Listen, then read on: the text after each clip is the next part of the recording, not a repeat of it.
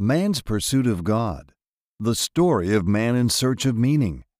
Written by M. L. Rosvally. Narrated by Dwayne DeSalvo. The Drummer Boy.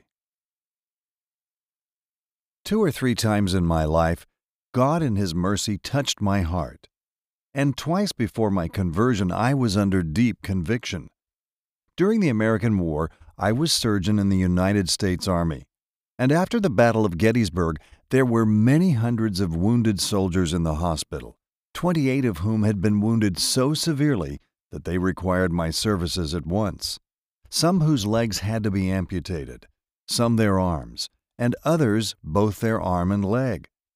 One of the latter was a boy who had been but three months in the service, and being too young for a soldier, had enlisted as a drummer.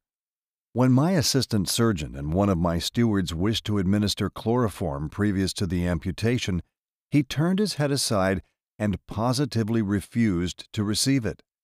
When the steward told him that it was the doctor's orders, he said, Send the doctor to me. When I came up to his bedside, I said, Young man, why do you refuse chloroform? When I found you on the battlefield, you were so far gone that I thought it hardly worth while to pick you up. But when you opened those large blue eyes, I thought you had a mother somewhere who might at that moment be thinking of her boy. I did not want you to die on the field, so I ordered you to be brought here. But you have now lost so much blood that you are too weak to endure an operation without chloroform. Therefore, you had better let me give you some. He laid his hand on mine, and looking me in the face, said, Doctor, one Sunday afternoon in the Sunday school, when I was nine and a half years old, I accepted the Lord Jesus Christ as my Savior. I learned to trust Him then. I have been trusting Him ever since, and I know I can trust Him now. He is my strength and my stay. He will support me while you amputate my arm and leg. I then asked him if he would allow me to give him a little brandy. Again he looked me in the face, saying, Doctor, when I was about five years old, my mother knelt by my side with her arm around my neck and said, Charlie, I am now praying to the Lord Jesus that you may never know the taste of strong drink. Your dear father died a drunkard, went down to the drunkard's grave, and I promised God, if it was His will that you should grow up, that you should warn young men against the bitter cup. I am now 17 years old, but I have never tasted anything stronger than tea and coffee, and, as I am in all probability about to go into the presence of my God, would you send me there smelling with brandy? The look that boy gave me I shall never forget. At that time, I hated Jesus, but I respected that boy's loyalty to his Savior. And when I saw how he loved and trusted him to the last, there was something that touched my heart. And I did for that boy what I had never done for any other soldier. I asked him if he wished to see his chaplain. Oh, yes, sir, was the answer. When Chaplain R came, he at once knew the boy from having often met him at the tent prayer meetings, and taking his hand said, Well, Charlie, I am sorry to see you in this sad condition. Oh, I am all right, sir, he answered. The doctor offered me chloroform, but I declined it. Then he wished to give me brandy, which I also declined. And now, if my Savior calls me, I am ready and can go to him in my right mind. You may not die, Charlie, said the chaplain, but if the Lord should call you away, is there anything I can do for you after you are gone? Chaplain, please put your hand under my pillow and take my little Bible in which you will find my mother's address. Please send it to her and write a letter and tell her that since the day I left home, I have never let a day pass without reading a portion of God's Word and daily praying that God would bless my dear mother, no matter whether I was on the march, on the battlefield, or in the hospital. Is there anything else that I can do for you, my lad? Said the chaplain. Yes, please write a letter to the superintendent of the Sand Street Sunday School, Brooklyn, New York, and tell him the kind words, many prayers, and good advice he gave me. I have never forgotten. They have followed me through all the dangers of battle, and now, in my dying hour, I ask my Savior to bless my dear old superintendent. That is all. Turning towards me, he said, Now, doctor, I am ready, and I promise you that I will not even groan while you take off my arm and leg if you will not offer me chloroform. I promised, but I had not the courage to take the knife in my hand to perform the operation without first going to the next room and taking a little stimulant to nerve myself to perform my duty. While cutting through the flesh, Charlie Coulson never groaned. But when I took the saw to separate the bone, the lad took the corner of his pillow in his mouth, and all that I could hear him utter was, O Jesus, blessed Jesus, stand by me now. He kept his promise and never groaned. That night I could not sleep, for whichever way I turned, I saw those soft blue eyes.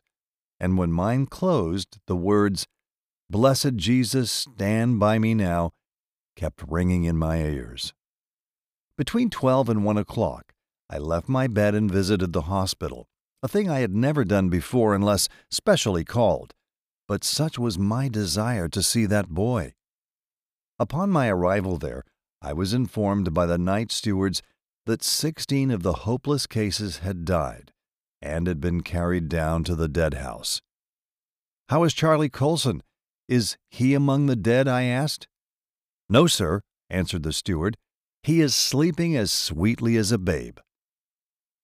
When I came up to the bed where he lay, one of the nurses informed me that about nine o'clock two members of the Young Men's Christian Association came through the hospital to read and sing a hymn. They were accompanied by Chaplain R., who knelt by Charlie Coulson's bed and offered up a fervent and soul stirring prayer, after which they sang, while still upon their knees, the sweetest of all hymns, Jesus, Lover of My Soul, in which Charlie joined. I could not understand how that boy, who had undergone such excruciating pain, could sing. Five days after I had amputated that dear boy's arm and leg, he sent for me, and it was from him that I heard the first gospel sermon. Doctor, he said, my time has come. I do not expect to see another sunrise, but thank God I am ready to go. And before I die, I desire to thank you with all my heart for your kindness to me. Doctor, you are a Jew. You do not believe in Jesus. Will you please stand here and see me die, trusting my Savior to the last moment of my life? I tried to stay, but I could not, for I had not the courage to stand by and see a Christian boy die rejoicing in the love of that Jesus whom I had been taught to hate so I hurriedly left the room. About twenty minutes later, a steward, who found me sitting in my private office covering my face with my hand, said, Doctor, Charlie Coulson wishes to see you. I have just seen him, I answered, and I cannot see him again. But, doctor, he says he must see you once more before he dies. I made up my mind to see him, say an endearing word, and let him die.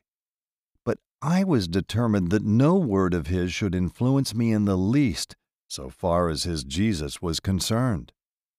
When I entered the hospital, I saw he was sinking fast, so I sat down by his bed.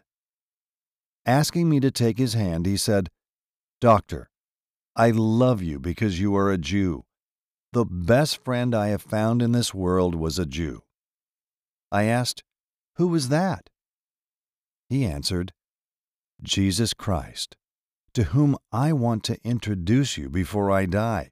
And will you promise me, Doctor, that what I am about to say to you, you will never forget? I promised. And he said, Five days ago, while you amputated my arm and leg, I prayed to the Lord Jesus Christ to save your soul. These words went deep into my heart. I could not understand how when I was causing him the most intense pain, he could forget all about himself and think of nothing but the Savior and my unconverted state.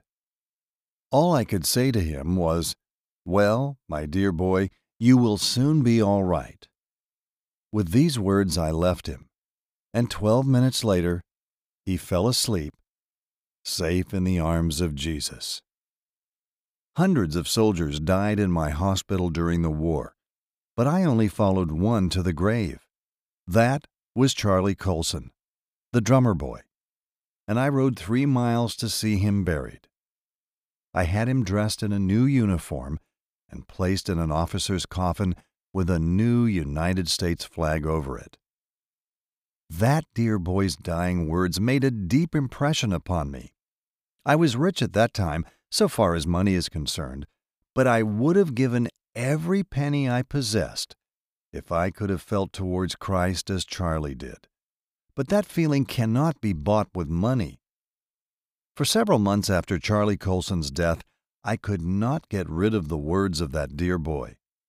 They kept ringing in my ears, but being in the company of worldly officers, I gradually forgot the sermon Charlie preached in his dying hour. But I could never forget his wonderful patience under acute suffering and his simple trust in that Jesus, whose name to me at that time was a byword and a reproach. A Christian Barber For ten long years, I fought against Christ with all the hatred of an Orthodox Jew, until God in His mercy brought me in contact with a Christian barber, who proved himself a second instrument in my conversion to God. At the close of the American War, I was detailed as inspecting surgeon to take charge of the military hospital in Galveston, Texas. Returning one day from an inspecting tour on my way to Washington, I stopped to rest a few hours at New York. After dinner, I stepped downstairs to the barber's shop, which is attached to every hotel of note in the United States. On entering the room, I was surprised to see hung around the room 16 beautifully framed scripture texts in different colors. Sitting down in one of the barber's chairs, I saw directly opposite to me hanging up in a frame on the wall this notice Please do not swear in this room. No sooner had the barber put the brush to my face than he began also to talk to me about Jesus. He spoke in such an attractive and loving manner that my prejudices were disarmed, and I listened with growing attention to what he said. All the while he was talking, Charlie Coulson, the drummer boy, came swelling up in my mind although he had been dead ten years. I was so well pleased with the words and deportment of the barber that no sooner had he done shaving me, I told him next to cut my hair, although when I entered the room I had no such thought or intention. All the while he was cutting my hair, he kept steadily on preaching Christ to me, and telling me that although not a Jew himself, he was at one time as far away from Christ as I was then. I listened attentively, my interest increasing with every word he said, to such an extent that when he had finished cutting my hair, I said, Barber, you may now give me a shampoo. In fact, I allowed him to do all that one in his profession could do for a gentleman at one sitting. There is, however, an end to all things, and my time being short, I prepared to leave. I paid my bill thanked the barber for his remarks, and said, I must catch the next train. He, however, was not yet satisfied. It was a bitter cold February day, and the ice on the ground made it somewhat dangerous to walk on the streets.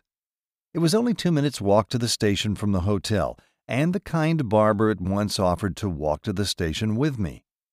I accepted his offer gladly, and no sooner had we reached the street and he put his arm in mine to keep me from falling. He said but little as we were walking along the street until we arrived at our destination. But when we got to the station, he broke the silence by saying, Stranger, Perhaps you do not understand why I choose to talk to you upon a subject so dear to me. When you entered my shop, I saw by your face that you were a Jew. He still continued to talk to me about his dear Savior and said he felt it his duty, whenever he came in contact with a Jew, to try and introduce him to one whom he felt was his best friend, both for this world and for the world to come. On looking a second time into his face, I saw tears trickling down his cheeks, and he was evidently under deep emotion. I could not understand how it was that this man, a total stranger to me, should take such a deep interest in my welfare, and also shed tears while talking to me. I reached out my hand to bid him good goodbye.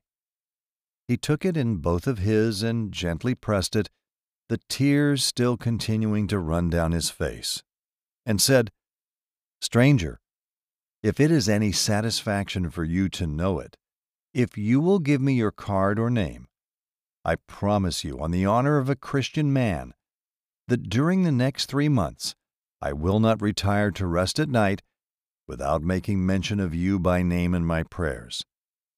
And now, may my Savior follow you trouble you and give you no rest until you find him what I have found him to be a precious Savior and the Messiah you are looking for. I thanked him for his attention and his consideration, and after handing him my card, I said, I fear rather sneeringly, there is not much danger of my ever becoming a Christian. He then handed me his card, saying as he did so, Will you please drop me a note or a letter if God should answer my prayers on your behalf?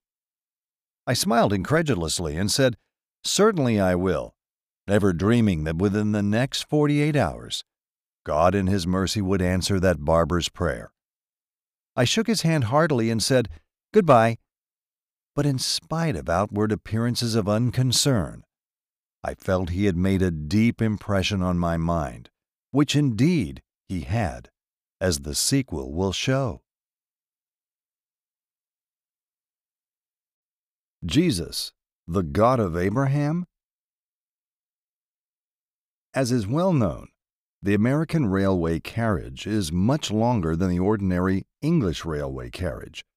It has also only one compartment, which will seat from 60 to 80 persons. As the weather was bitterly cold, the passengers were not numerous by this train, the carriage I had entered not being more than half filled, and, without being conscious of the fact, in less than ten or fifteen minutes I had occupied every empty seat in the compartment. The passengers began to look upon me with suspicion as they saw me change my seat so frequently in so short a time without any apparent object. For my part, I did not think at the time that the wrong was in my heart although I could not account for my erratic movements. Finally, I went to an empty seat in the corner of the carriage, with the firm intention of going to sleep. The moment I closed my eyes, however, I felt myself between two fires. On the one side there was the Christian barber of New York, and on the other there was the drummer boy of Gettysburg, both talking to me about that Jesus, whose very name I hated. I felt it impossible either to go to sleep or to shake off the impression made upon my mind by those two faithful Christians, one of whom had bid me good-bye only an hour previously, whilst the other had been dead nearly ten years, and so continued to be troubled and perplexed all the while I was in the train. On my arrival at Washington, I purchased a morning newspaper, and one of the first things that caught my attention was the announcement of a revival service in Dr. Rankin's church, the largest church in Washington. No sooner had I seen that announcement than an inner monitor seemed to say to me, Go to that church. I had never been inside of a Christian church during divine service, and at another time I should have scouted such a thought as from the devil. It was my father's intention when I was a boy that I should become a rabbi and so I promised him that I would never enter a place where Jesus the impostor was worshipped as God, and that I would never attempt to read a book containing that name, and I had faithfully kept my word up to that moment. In connection with the revival meetings just referred to, it was stated that there would be a united choir from the various churches in the city who would sing at each of the services. Being a passionate lover of music, this attracted my attention, and I made it my excuse for seeking to visit the church during the revival service that night. When I entered the building, which was filled with worshippers, one of the ushers, attracted doubtless by my gold epaulets, for I had not changed my uniform, led me up to the front seat, right in front of the preacher, an evangelist well known both in England and America. I was charmed with the beautiful singing, but the evangelist had not been speaking five minutes before I came to the conclusion that someone must have been informing him who I was, for I thought he pointed his finger at me. He kept watching me, and every now and then appeared to be shaking his fist at me. In spite of all this, however, I felt deeply interested in what he said. But this was not all, for still ringing in my ears were the words of the two former preachers, the Christian barber of New York and the drummer boy of Gettysburg, emphasizing the utterances of the evangelist, and, in my mind, I could plainly see those two dear friends also repeating their messages. Growing more and more interested in the words of the preacher, I felt tears trickling down my face. This startled me, and I began to feel ashamed that I, an Orthodox Jew, should be childish enough to shed tears in a Christian church, the first I had ever shed in such a place. I omitted to say that during the service, and whilst the preacher was watching me, the thought occurred to me that possibly he might be pointing his finger at some person behind me, and I turned round in my seat to discover who the individual was, when, to my astonishment, a congregation of more than 2,000 persons of all grades of society seemed to be looking at me.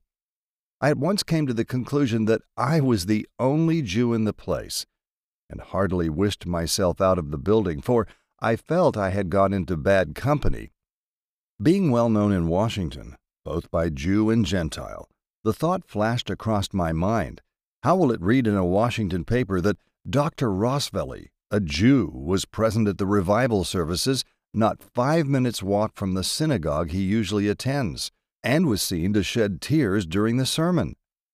Not wishing to make myself conspicuous, for there were faces there I recognized, I made up my mind not to take out my handkerchief to wipe off the tears. They must dry up themselves. But blessed be God, I could not keep them back, for they came flowing faster and faster. After a while, the preacher finished his address, and I was surprised to hear him announce an after meeting and invite all who could do so to remain. I did not accept the invitation, being only too glad of the opportunity to leave the church.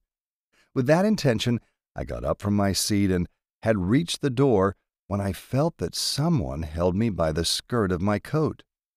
Turning around, I saw an elderly looking lady, who proved to be Mrs. Young of Washington, a well known Christian worker. Addressing me, she said, Pardon me, stranger. I see you are an officer in the army. I have been watching you all this evening, and I beg of you not to leave this house, for I think you are under conviction of sin.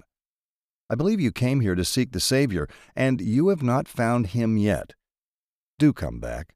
I would like to talk to you, and if you will permit me, I will pray for you. Madam, I answered, I am a Jew. She replied, I do not care if you are a Jew. Jesus Christ died for Jew as well as Gentile. The persuasive manner in which she said these words was not without its effect. I followed her back to the very spot whence I had just left so abruptly, and when we came up to the front, she said, If you will kneel, I will pray for you. Madam, that is something I have never done and never will do. For Orthodox Jews never kneel in prayer except twice a year, on the Feast of Trumpets and Day of Atonement, and then it is not kneeling as Christians do. It is a prostration of the ground. Mrs. Young looked at me calmly in the face and said, Dear stranger, I have found such a dear, loving, and forgiving Savior in the Lord Jesus that I firmly believe in my heart He can convert a Jew standing on his feet, and I will go on my knees and pray for that. She suited the action to the word, fell on her knees, and began to pray, talking to her Savior in such a simple, childlike manner that completely unnerved me. I felt so ashamed of myself to see that dear old lady kneeling near me while I was standing and praying so fervently on my behalf. My whole past life floated so vividly before my mind that I heartily wished the floor would open and that I might sink out of sight. When she arose from her knees, she extended her hand and, with a motherly sympathy, said, Will you pray to Jesus before you sleep tonight? Madam, I replied, I will pray to my God, the God of Abraham, Isaac, and Jacob, but not Jesus. Bless you, she said. Your God of Abraham, Isaac, and Jacob is my Christ and your Messiah. Good night, madam, and thank you for your kindness, I said as I left the church. On my way home, reflecting on my recent strange experience, I began to reason with myself. Why is it that these Christians take such an interest in Jew or Gentile, perfect strangers to them? Is it possible that all these millions of men and women who, during the last 1800 years, have lived and died trusting in Christ are mistaken, and a little handful of Jews scattered all over the world are right? Why should that dying drummer boy think only of what he was pleased to call my unsaved soul? And why also should that Christian barber of New York manifest such a deep interest in me? Why should the preacher tonight single me out and point his finger at me, or that dear woman follow me to the door and hold me back? It must be all of the love they bear to their Jesus, whom I despise so much. The more I thought of this, the worse I felt. On the other hand, I argued, is it possible that my father and mother, who loved me so dearly, should teach me anything that is wrong? In my childhood, they taught me to hate Jesus, that there was but one God and that he had no son. I now felt a desire springing up in my heart to become acquainted with that Jesus whom the Christians so much loved and worshipped. I started to walk faster, fully determined that if there was a reality in the religion of Jesus Christ, I would know something of it before I slept. Wrestling with God. When I arrived at home, my wife, who is a very strict Orthodox Jewess, thought I looked rather excited and asked where I had been. The truth I dare not tell her, and a falsehood I would not, and so I said, Wife, please do not ask me any questions. I have some very important business to attend to. I wish to go to my private study where I can be alone. I went at once to my study, locked the door, and began to pray, standing with my face towards the east as I always had done. The more I prayed, the worse I felt. I could not account for the feeling that had come over me. I was in great perplexity as to the meaning of many prophecies in the Old Testament, which deeply interested me. My prayer gave me no satisfaction, and then it occurred to me that Christians kneel when they pray. Was there anything in that? Having been brought up a strict Orthodox Jew and taught never to kneel in prayer, a fear came over me that if I should kneel, I might be deceived in thus bowing my knee to that Jesus whom I had been taught in childhood to believe to be an impostor. Although the night was bitterly cold, and there was no fire in my study, it was not thought that I should use the room that night. Yet I never perspired so much in my life as I did that night. My phylacteries were hanging in my study on the wall, and I caught sight of them. Never since I was thirteen years of age had I missed a day in wearing them, except on Jewish Sabbaths and feasts. I loved them dearly. I took them in my hand, and while looking at them, Genesis 49, verse 10 came flashing across my mind. The scepter shall not depart from Judah, nor a lawgiver from between his feet, until Shiloh come, and unto him shall the gathering of the people be. Two other passages also, which I had often read and pondered over, presented themselves vividly to my mind. The first of these being from Micah 5, verse 2. But thou, Bethlehem Ephratah, though thou be little among the thousands of Judah, yet out of thee shall he come forth unto me that is to be a ruler in Israel, whose goings forth have been from of old, from everlasting. The other passage is the well known prediction in Isaiah 7, verse 14. Therefore, the Lord himself shall give you a sign. Behold, a virgin shall conceive, and bear a son, and shall call his name Emmanuel. These three passages impressed themselves so forcibly on my mind that I cried out, O Lord, God of Abraham and Isaac and Jacob, Thou knowest I am sincere in this thing. If Jesus Christ is the Son of God, reveal him to me this night, and I will accept him as my Messiah. No sooner had I said this than almost unconsciously I flung my phylacteries into a corner of the room, and in less time than I can tell it, I was on my knees praying in the same corner where my phylacteries were lying on the floor by my side. To throw the phylacteries on the floor as I had done was for a Jew an act of blasphemy.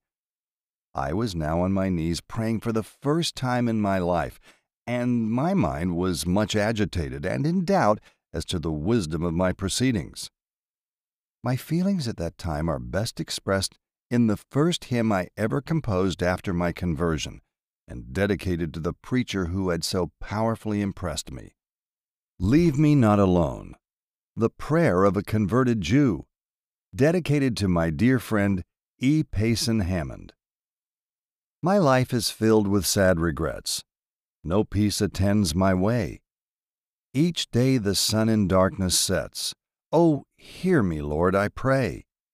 Oh, let me not in the darkness rove, but melt my heart of stone. Accept my faint attempts at love, and fix my heart on things above. Come, Holy Spirit, heavenly dove. O leave me not alone. Indulgent God of love and power, to Thee for help I fly. Be with me at this solemn hour, and hear my contrite sigh. Renew my heart and be my guide to Thy celestial throne. O let me see Thy wounded side. I come to Thee the crucified. Lord, condescend to be my guide. Oh, leave me not alone. My heart with inward horror shrinks. I feel this load of sin. Far from the shadow of thy wings, all darkness is within. Now take me, Lord, into thy care, and melt my heart of stone. My load is more than I can bear, and thou didst not disdain to hear the publican in fervent prayer. O leave me not alone. I know thou canst not let me go. Thy blood for me was shed. Now let me sink beneath its flow, and raise me from the dead. And bid me stretch my withered arm to thee whose love is shown, and grasp thy mantle with its charm, to take from death its dread alarm. And then, reclining on thine arm, I shall not be alone. My first prayer to Jesus I shall never forget. It was as follows O Lord Jesus Christ, if thou art the Son of God, if thou art the Savior of the world, if thou art the Jews' Messiah for whom we Jews are still looking, and if thou canst convert sinners as Christians say, thou canst convert me, for I am a sinner, and I will promise to serve thee all the days of my life. This prayer of mine, however, went no higher than my head. The reason was not far to seek. I had tried to make a bargain with Jesus that if he would do what I asked him, I, on my part, would do what I then promised him. I remained on my knees for about half an hour, and whilst so engaged, drops of sweat came running down my face. My head also felt hot, and I put it against the wall of my study to cool it. I was in agony, but I was not converted. I arose and paced to and fro in my room. Then the thought came to me that I had gone too far already. and I vowed I would never go on my knees again. I began to reason with myself why should I go on my knees? Cannot the God of Abraham, whom I have loved, served, and worshipped all the days of my life, do for me what Christ is said to do for the Gentiles? I looked at it, of course, from a Jewish standpoint and went on reasoning. Why should I go to the Son? Is not the Father above the Son? Jesus Christ, the true Messiah. The more I reasoned, the worse I felt and became increasingly perplexed. In one corner of the room lay my phylacteries, which still possessed a magnetic influence over me. I instinctively turned towards them, and I involuntarily fell on my knees again, but could not utter any words. My heart ached, for I had a sincere desire to become acquainted with Christ, if He were the Messiah. I changed my posture time after time, alternately kneeling and then walking about the room from a quarter to ten until five minutes to two in the morning. At that time, light began to dawn on my mind, and I began to feel and believe in my soul that Jesus Christ was really the true Messiah. No sooner had I realized this than, for the last time that night, I fell on my knees, but this time my doubts were gone, and I began to praise God for a joy and happiness had penetrated my soul such as I had never known before. I had found the true Shiloh, the ruler of Israel, Emmanuel, God with us. I had believed the report of Isaiah concerning the true Messiah, Jesus, who was despised and rejected of men, a man of sorrows and acquainted with grief, who was wounded for our transgressions. He was bruised for our iniquities. The chastisement of our peace was upon him, and with his stripes we are healed. Isaiah 53, verse 5. I had looked on him whom they had pierced and I knew that I was converted, and that God, for Christ's sake, had pardoned my sin. I now felt that neither circumcision availed anything, nor uncircumcision, but a new creature. Galatians 6, verse 15, 2 Corinthians 5, verse 17.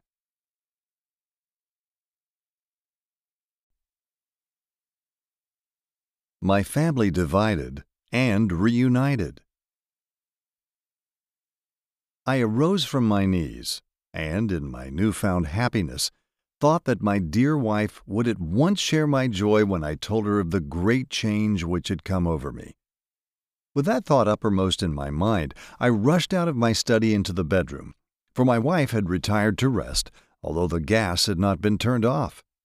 I threw my arms around her neck, began to kiss her eagerly, saying, Wife, I have found the Messiah. She looked annoyed and, pushing me from her, coldly asked, Found who? Jesus Christ, my Messiah and Savior, was my reply. She spoke not another word, but in less than fifteen minutes was dressed and had left the house, although it was then two in the morning and bitterly cold, and went across the street to the house of her parents, who lived immediately opposite. I did not follow her, but dropped on my knees imploring my newly found Savior that my wife might also have her eyes opened, as I had and afterwards went to sleep. On the following morning, my poor wife was told by her parents that if she ever called me husband again, she would be disinherited, excommunicated from the synagogue, and accursed. At the same time, my two children were sent for by their grandparents and told that they must never call me father again, that I, in worshiping Jesus the impostor, was fully as bad as he was. Oh, the inveterate hatred of the human heart to the gospel of God. Well might the converted Hebrew of the Hebrews, who wrote the epistle to the Romans, declare, Both Jew and Gentile, they are all under sin, as it is written, There is none righteous, no, not one, for all have sinned, and come short of the glory of God. Romans 3, verse 9, verse 10, and verse 23. Five days after my conversion, I received orders from the Surgeon General at Washington to proceed west on government business. I tried all the means in my power to communicate personally with my wife and to bid her goodbye, but she would neither see me nor write to me. She, however, sent a message by a neighbor to the effect that so long as I called Jesus Christ my Savior, I should not call her my wife, for she would not live with me. I did not expect to receive such a message from my wife, for I loved her and my children dearly. And it was with a sad heart, therefore, that I left home that morning to travel 1,300 miles to my sphere of duty without being able to see either my wife or children. For 54 days, my wife would not answer any of my letters.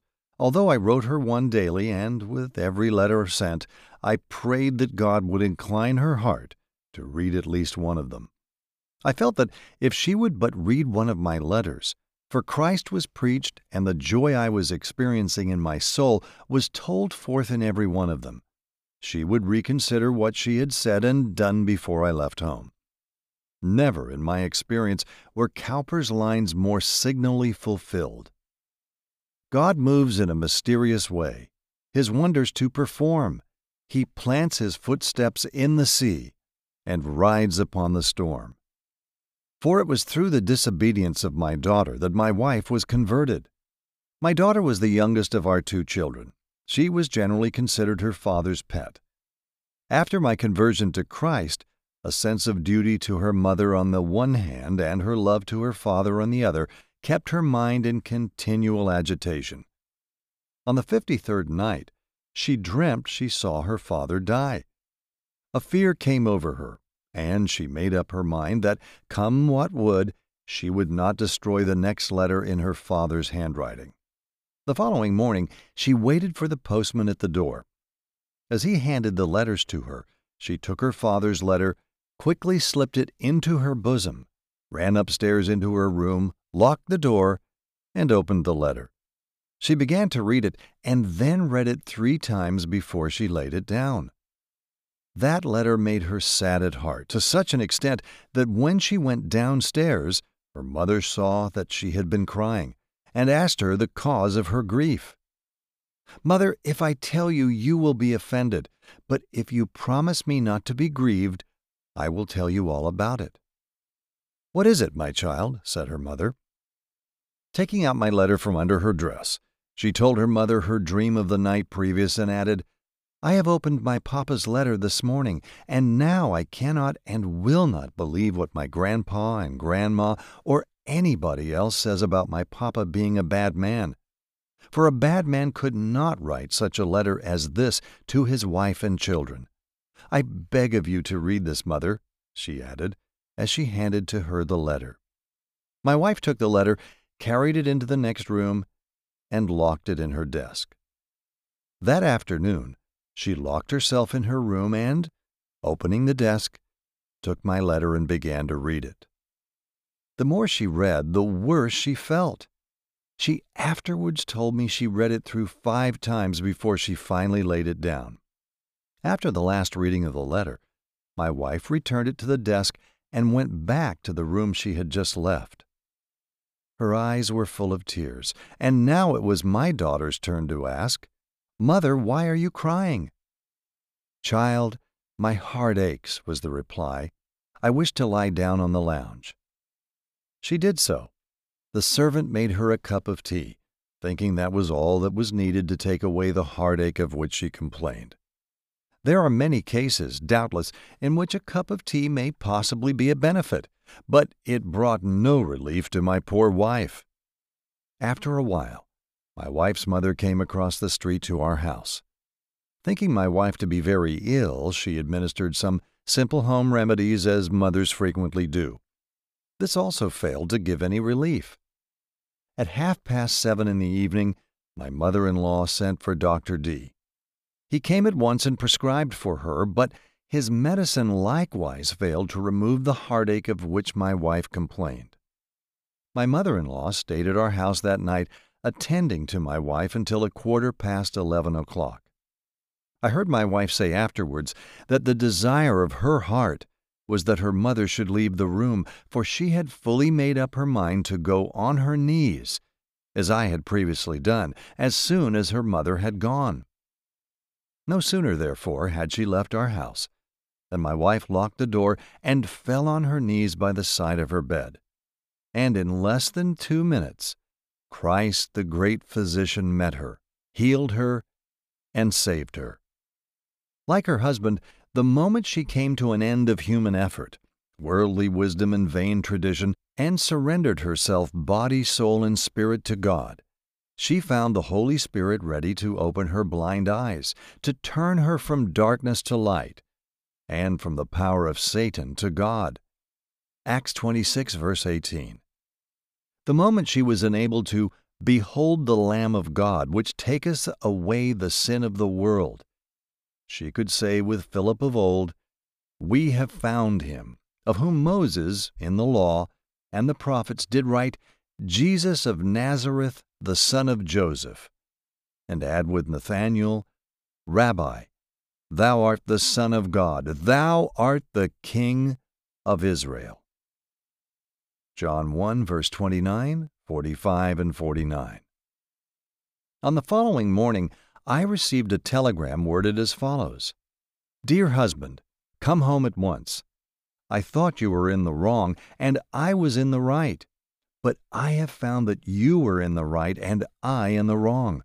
Your Christ is my Messiah, your Jesus my Savior. Last night, at 19 minutes past 11, while on my knees for the first time in my life, the Lord Jesus saved my soul. After reading the telegram, I felt for a moment as if I did not care one cent for the government under which I served. I left my business unfinished took the first express train, and started for Washington. My house at that time being well known there, especially amongst the Jews, for I had frequently sung in the synagogue, I did not wish to create a sensation, and so I telegraphed to my wife not to meet me at the station, for I would take a carriage on my arrival at Washington and drive quietly home. When I got to the front of my home, I saw my wife standing at the open door expecting me. Her face beamed with joy. She ran to meet me as I stepped out of the carriage and threw her arms round my neck and kissed me. Her father and mother were also standing at their open door across the street, and when they saw us in each other's arms, they began to curse both me and my wife. Ten days after my wife had accepted the Lord Jesus Christ as her Savior, my daughter was converted. She is now the wife of a Christian and a co worker with her husband in Christ's vineyard. My son, would to God I could say the same of him as of his sister, was promised by his grandparents on his mother's side that if he would never again call me father, or his mother mother, they would leave all their property to him, and thus far he has kept his promise. A year and nine months after her conversion, my wife died. The desire of her heart previous to her death was to see her son, who resided about seven minutes' walk from our house. I sent again and again to him, begging of him to come and see his dying mother. One of the ministers of the city, along with his wife, personally saw my son and tried to persuade him to grant his dying mother's request. But his only reply was, Curse her! Let her die! She is no mother of mine. On Thursday morning, the day of her death, my wife asked me to send for as many members of the congregation where she worshipped as could come to be with her in her dying hour.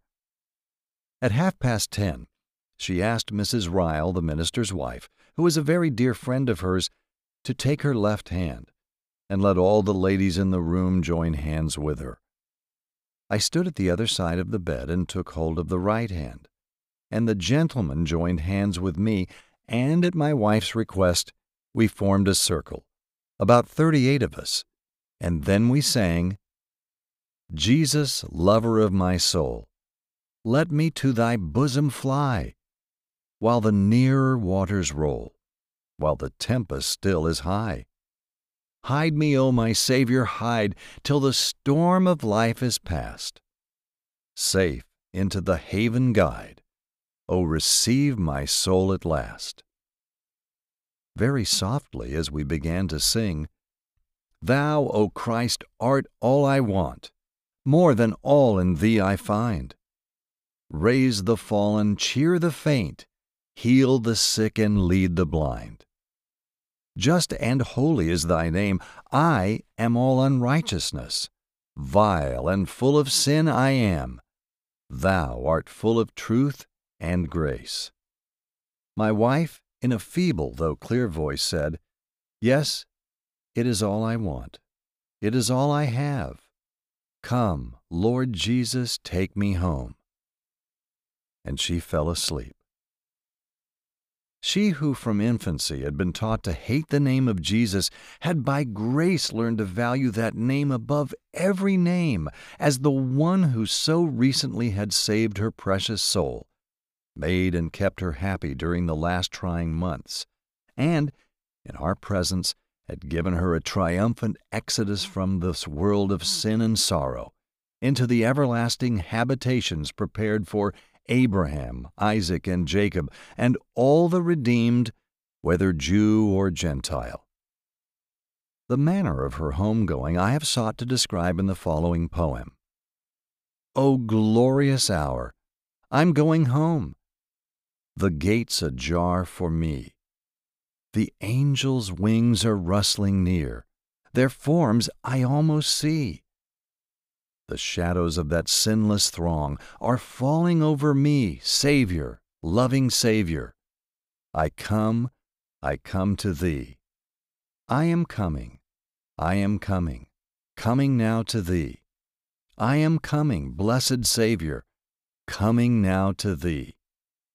What though this temple slow decays and pain is hard to bear? I have a home not made with hands, eternal over there. Thy blood alone has purchased it, those mansions bright and free. Jesus, loving Jesus. O glorious hour, the gates of pearl are open wide, I'm free. The angel songs are ringing clear. Praise God, praise God with me. My work is done, I'm going home. Sinless soon I'll be Savior, loving Savior. I come, I come to Thee. My son would not come to the funeral, nor, so far as I have known, has he ever visited his mother's grave. Neither has he called me father, nor answered any letter of mine since my conversion, although I have three times crossed the Atlantic, from America to Germany, trying to see him and be reconciled but have failed in every instance, for he would not see me. This, however, has only called forth more fervent prayer on his behalf, that he also may be emancipated from the thraldom of Jewish prejudice, and in Jesus behold the Lamb of God which taketh away the sin of the world. John 1 verse 29.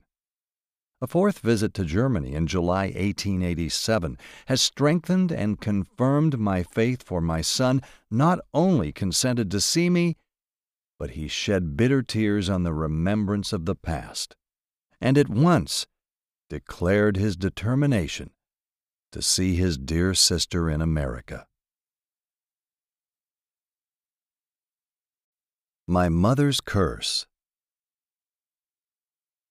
I wrote to my mother, who resided in Germany, immediately after my conversion, recounting to her how I had found the true Messiah.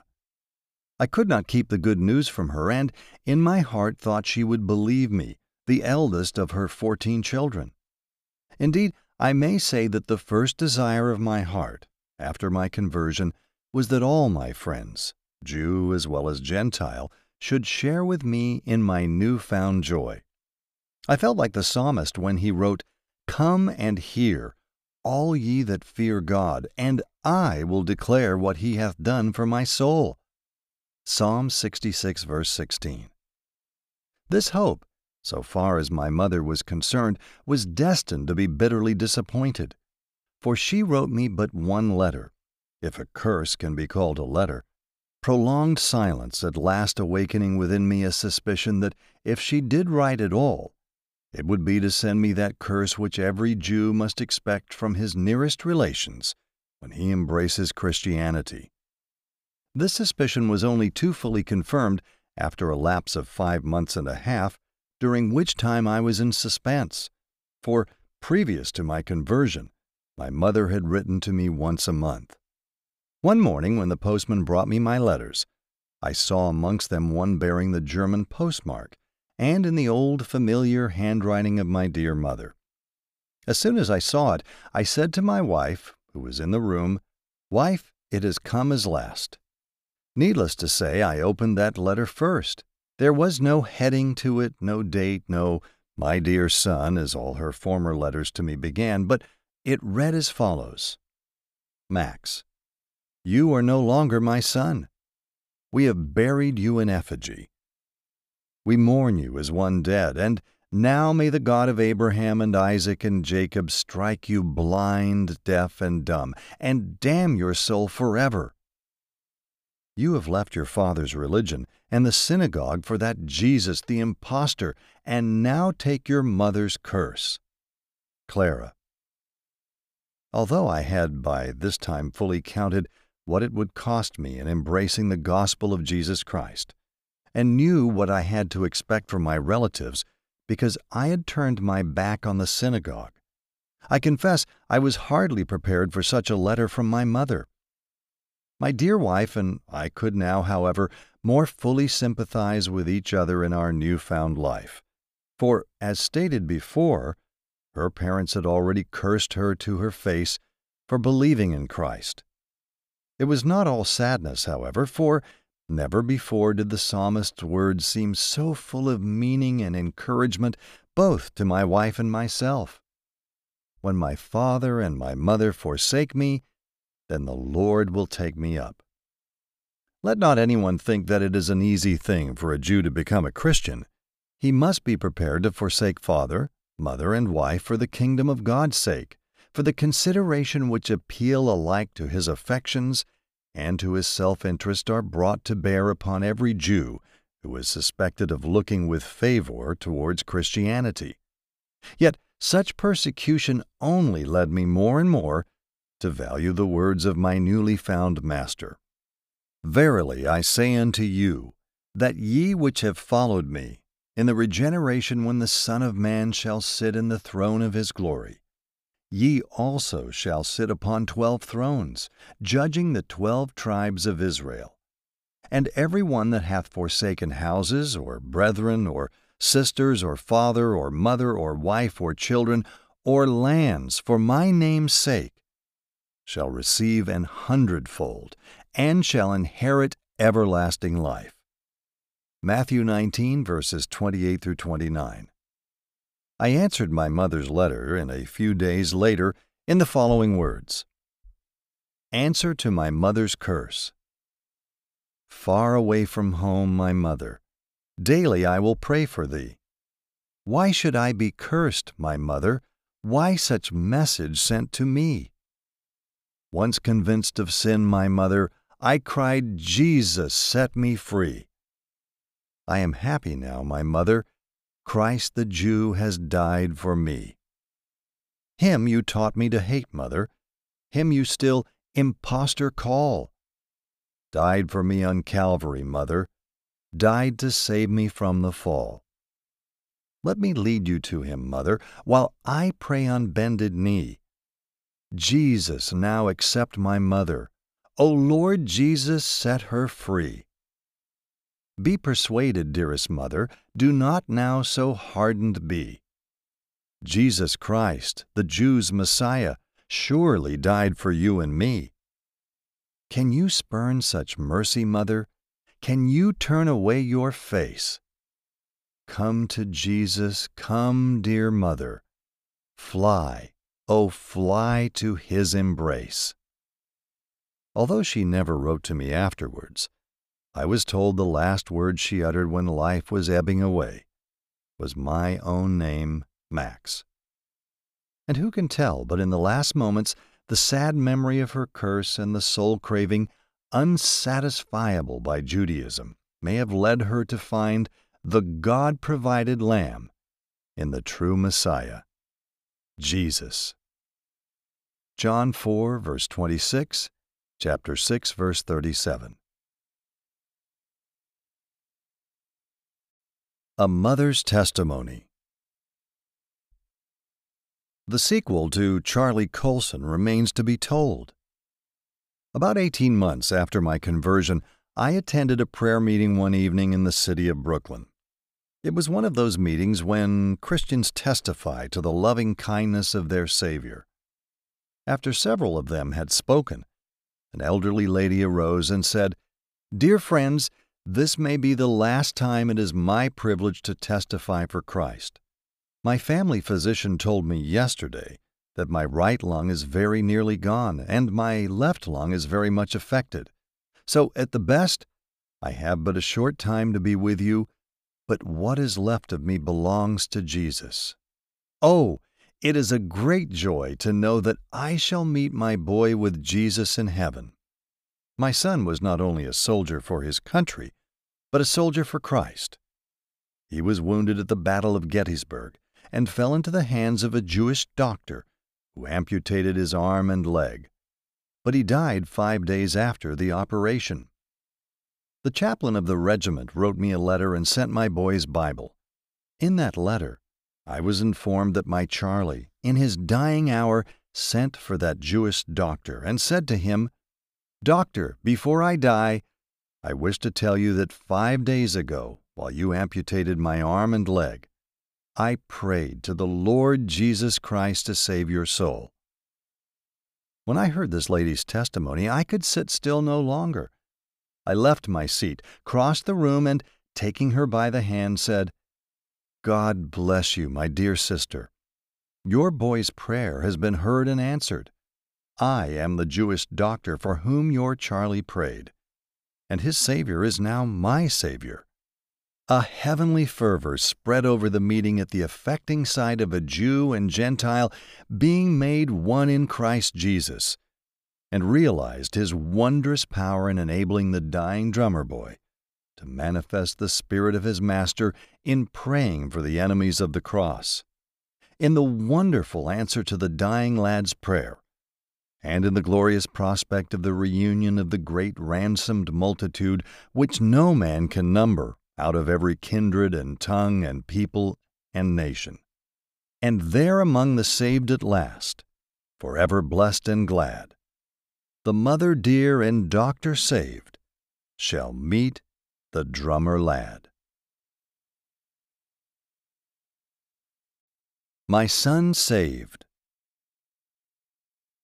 Writing in October 1887, the doctor says, It is with great joy and thankfulness of heart that I record the conversion of my dear son. I firmly believe that the dear Savior had been troubling his heart for some time prior to our meeting in July 1887. For the first time in 14 years, he called me Father. He wept bitterly at our meeting, and it seemed his soul's desire was to see his sister again. My heart leaped with joy to hear this, for I knew with his sister, a devoted Christian in America, he would be in good hands. After traveling with myself and some friends for several days in Germany, during which time he conversed freely with me about his mother, regretting that he had refused to see her before her death and expressing a desire to see her in heaven. He left for America, where he met his sister on Monday afternoon, August 15th. That meeting can be better imagined than described, for they had not met before for nearly 14 years. On the following Friday, my son begged his sister to accompany him to their mother's grave. My daughter wrote me that same night that her brother's heart nearly broke while standing at his mother's grave, and she concluded her letter Dear Father, I thank God my brother is under deep conviction of sin. He fully realizes how he has neglected his duty in the past towards his father, mother, and sister. I am constantly praying for him, so is my husband, and many Christian friends here are praying for his conversion. On Friday, August 19th, he again visited his mother's grave, but this time alone, and while there, God in His mercy, for Christ's sake, pardoned his sins and converted his soul. He went home, told his sister the good news, and then wrote to me that same night. Unknown to her brother, my daughter also wrote to me, and both letters reached me by the same post, making that day to me indeed a day of good tidings, and granting me some recompense for the many years of sorrow I had endured, causing me to exclaim with our psalmist, Weeping may endure for a night, but joy cometh in the morning. Psalm 30, verse 5. And now, in conclusion, I pray that God may spare my life, that I may be permitted to hear my only Son preach the gospel of that dear Savior, whom he had so long rejected, but who is now his all in all. For in his last letter, he informs me that he is now preparing himself for evangelistic work. Writing on September 13, 1892, Dr. Rosvally says, In regard to my son, I can tell you this. He is devoting his whole time to the Lord's work. He has no church of his own, as he prefers to do evangelistic work. He is engaged in the same way that I was a few years ago, before my health was so impaired, that is, going from place to place helping poor, struggling churches and missions. I am thankful to say that the Lord has abundantly blessed his labors. He also publishes my tracts for free distribution in America. Serving the Messiah Shortly after his conversion to God, Dr. Rosvally resigned his commission in the United States Army and opened a mission for the conversion of his Jewish brethren. He met with much opposition at first, but persevered and finally had the joy of seeing quite a number, rich and poor, old and young, Jews and Jewesses, exclaim with one of old, We have found the Messiah, which is, being interpreted, the Christ. John 1, verse 41.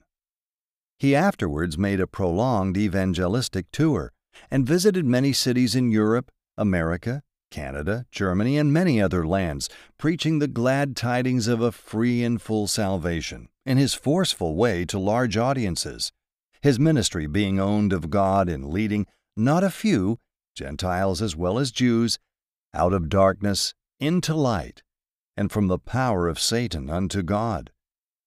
A few years of happy service, a few months of severe suffering, and M. L. Rosvally was called to the higher service of heaven in October 1892. He being dead yet speaketh for several millions of Charlie Coulson, the drummer boy, and some of his other tracts have been scattered over America, Britain, India, Australia, New Zealand, France, Germany, Switzerland, Russia, and other lands, leading many to know Him whom to know is life everlasting. Surely this true and touching narrative of real life in our own day reaffirms the words of the most noted Jewish convert, Saul of Tarsus, who said, For I am not ashamed of the gospel of Christ, for it is the power of God unto salvation to every one that believeth, to the Jew first, and also to the Greek. Romans 1 verse 16. The Gospel of Jesus Christ. Notice it is not the gospel of Christianity or Judaism, the gospel of any church, creed, or party, but the gospel of Christ, the gospel concerning the peerless person of the Lord Jesus Christ, who died for our sins according to the Scriptures, was buried, and rose again the third day according to the Scriptures. 1 Corinthians 15, verses 3 and 4. Wherefore God also hath highly exalted him, and given him a name which is above every name, that at the name of Jesus every knee should bow, of things in heaven, and things in earth, and things under the earth, and that every tongue should confess that Jesus Christ is Lord, to the glory of God the Father. Philippians 2, verses 9 through 11. The great question for each of us to consider is Have I, like the drummer boy and the doctor, as an individual, realized my lost condition as dead in trespasses and in sins. Ephesians 2, verse 1, and accepted the Lord Jesus Christ as my own personal Savior. And do I know that God for Christ's sake has pardoned my sins? Ephesians 4, verse 32. If not, why not? Like Jew and Gentile recorded herein, put the matter to the test.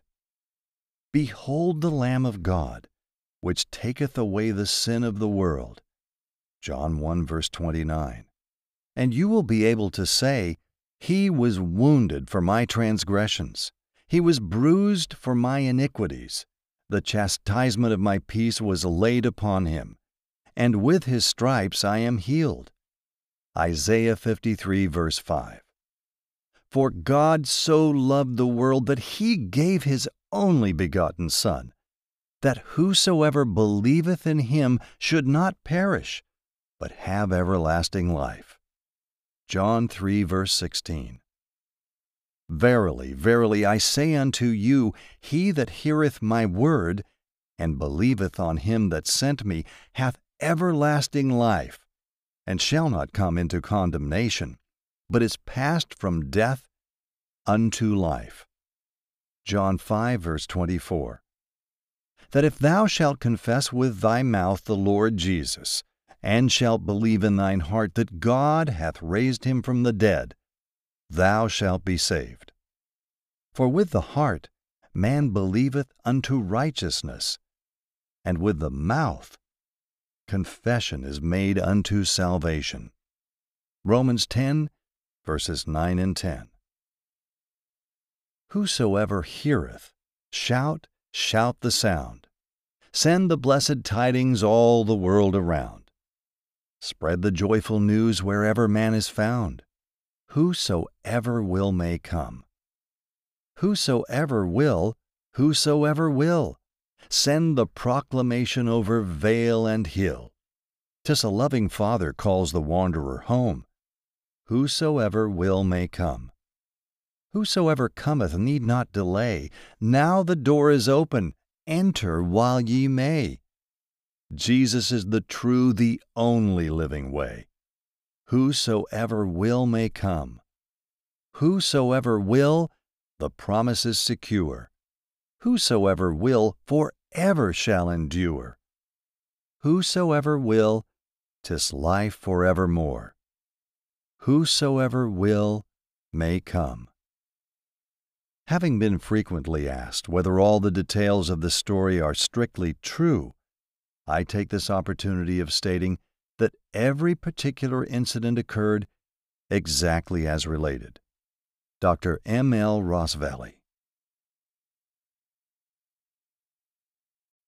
This has been Man's Pursuit of God, the story of man in search of meaning, written by M. L. Rosvally Narrated by Duane DeSalvo. Copyright 1998 by Chapel Library. Production copyright by Felipe Chavarro Polonia. The End.